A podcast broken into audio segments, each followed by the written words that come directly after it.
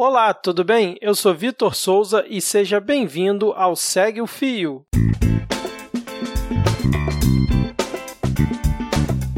Esse é o programa do Midcast onde são materializadas em podcast as populares threads do Twitter, em episódios de até 8 minutos. Se você não sabe do que eu estou falando, Thread é uma sequência de vários tweets abordando um tema específico, onde apenas 280 caracteres não seriam suficientes. Nesse formato, sempre haverá uma pessoa narrando. Pode ser algum convidado, algum integrante do Midcast ou a própria pessoa criadora do fio. Vale lembrar que o conteúdo a ser reproduzido aqui sempre possui autorização prévia do autor ou autora. Hoje iremos conferir a thread do Gregório Grisa, o arroba Grisa Gregório lá no Twitter. Ela foi publicada no dia 17 de novembro de 2019 e fala um pouco sobre o funcionamento do pensamento binário nos dias atuais. Vem comigo e segue o fio.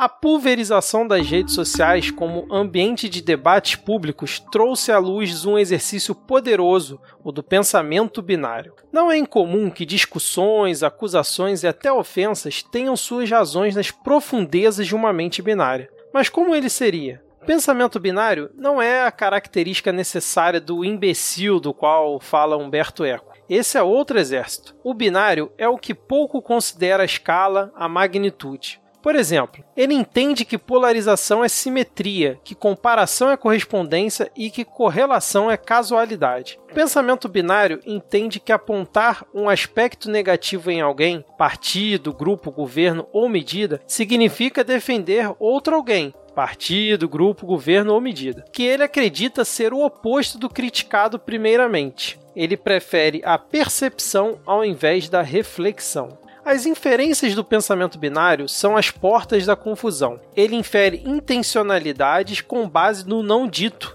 de acordo com a sua apreciação dicotomizada da realidade. Por exemplo, se você por princípio defende algo que beneficia alguém, você necessariamente defende alguém. Ele liga pontos errados e se desaponta. O pensamento binário não aceita que se seja contra e a favor de algo ao mesmo tempo, e que se analise uma proposta com nuances, pois ele detesta paradoxos complexos. Se o raciocínio não for um paralelepípedo em bloco, é sinal que se está tergiversando para não admitir isso ou aquilo. O pensamento binário quer adjetivos, quer sossego interpretativo, conclusões que o conformem moralmente. Ele se irrita se não identificar taxonomias, foge da hermenêutica e recusa o simbólico o máximo possível. Depois de irritado, o binarismo perde a vergonha e a compostura. O pensamento binário intervém nos debates com insinuações que colocam o interlocutor em caixas depreciativas. Ele vincula pessoas a um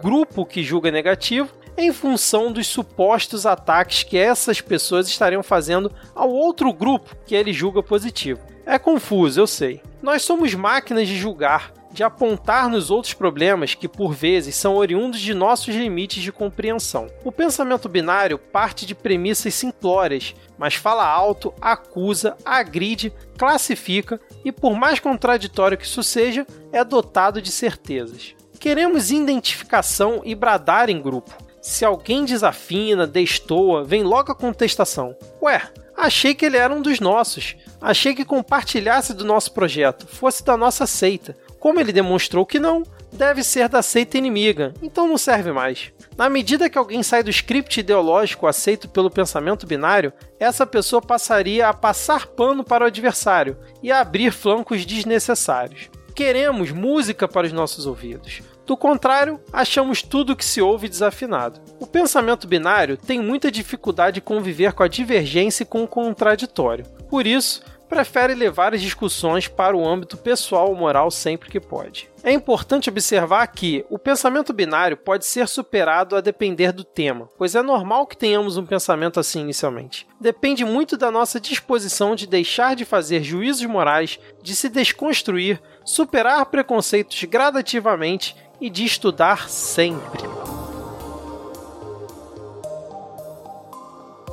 Lembrando que o link para essa thread está na descrição desse episódio. Se você quiser me seguir no Twitter, O meu perfil é o erro500, 500 numeral. E como eu já sou aqui do Midcast, eu não vou fazer nenhum jabá de outro podcast. Espero que você possa ouvir os demais episódios aqui do Midcast, não só o formato Segue o Fio, mas como também o Midcast Política e os outros temas que abordamos por aqui. E se você tem alguma sugestão de conteúdo para esse formato, é só marcar no Twitter o perfil do Midcast, o arroba podcastmid. Valeu e até a próxima!